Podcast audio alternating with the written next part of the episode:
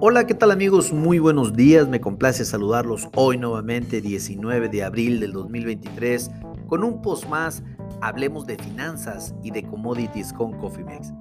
En este espacio vamos a platicar y conversar un poco y otorgar la información más relevante en relación a los bonos y las tasas de interés tanto en los Estados Unidos como en México.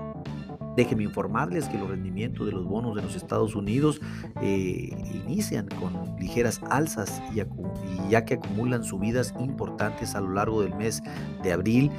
El bono 10 años el día de hoy sube 3 puntos base para situarse en 3.61%.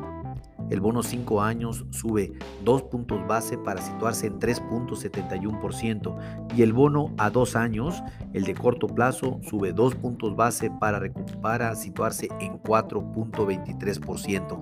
Este es el bono de más de corto plazo, el de mayor referencia, el de 4.23%. Recordemos que la tasa de referencia en los Estados Unidos con el último incremento de la Fed el mes pasado se sitúa en un rango de 4.75 al 5%. Déjenme platicarles eh, que en ese sentido la Fed de los Estados Unidos no descarta un nuevo incremento en la tasa de interés debido a que el tema inflacionario aún continúa pesando sobre la economía de los Estados Unidos y sobre todo es una retórica a nivel internacional, lo cual no descartan que en, la próxima reunión de política monetaria del mes que entra vuelva a incrementarse la tasa de interés. Más bien nosotros creemos y de acuerdo al análisis realizado eh, a inicio de, mes, creemos, suponemos que existen todas las variables para que la fe de los Estados Unidos no ceda en el incremento de la tasa de referencia. Sí es posible, sí tiene un porcentaje ahorita cercano al 40% de la probabilidad de que la incremente. Definitivamente ese porcentaje ha venido creciendo. Eh, por lo tanto, pues hay que esperar. Sin embargo, contemplen en un alto porcentaje la posibilidad de que la Fed vuelva a incrementar las tasas de interés el mes entrante. Por otro lado, las tasas y los bonos eh, del gobierno mexicano presentan, pues se encuentran estables. El bono DC24 subió 3 puntos base. Eh, es el bono de corto plazo para situarse en niveles de 10.85%.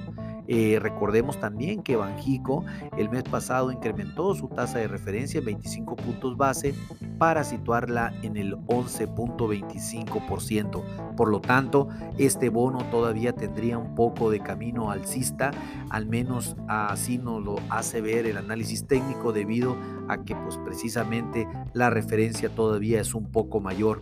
El bono JN27 bajó un punto base para situarse en 9.24 y el bono MY31 dos puntos base para situarse en 8.92%. Si bien el tema inflacionario en México ha ido más rápido a la baja que en los Estados Unidos, creemos y suponemos aquí también que si Banjico pudiera despegarse de la política monetaria de la Fed de los Estados Unidos y si todo sale bien durante el mes de abril, posiblemente esté contemplando mantener las tasas de interés sin cambio y esto pues ahorita tiene una probabilidad del 38% y que la incremente en 25 puntos base, esta probabilidad es menor al 25%. Vamos a estarlo hablando conforme se acerque la reunión de política monetaria y ver y contemplando estos eh, porcentajes de posibilidades para que ustedes estén bien informados bien informados, perdón. El dólar pues gana terreno levemente el día de hoy eh, con los reportes de inflación de Europa, sin embargo pues ahora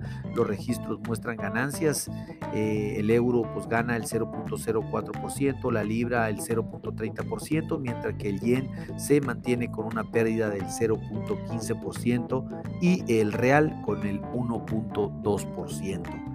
El peso por su parte pues vuelve a registrar niveles superiores al 18 pesos por por, cada dólar. En este momento se encuentra cotizando en 18.05. Eh, sin embargo, pues recordemos que el peso es una de las monedas que actualmente están en una estabilidad. Eh, pues envidiable con relación a otras monedas a nivel internacional.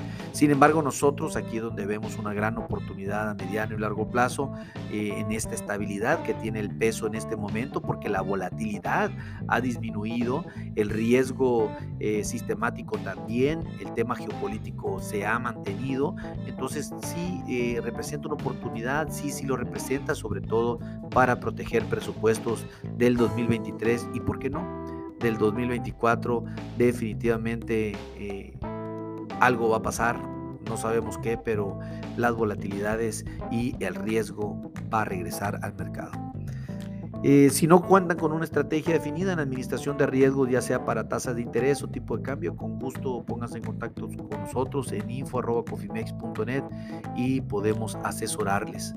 A nombre de todo el equipo Cofimex y mío propio José Valenzuela, le doy las gracias por su atención y les recuerdo que lo peor es no hacer nada. Pasen un hermoso día. Hasta luego.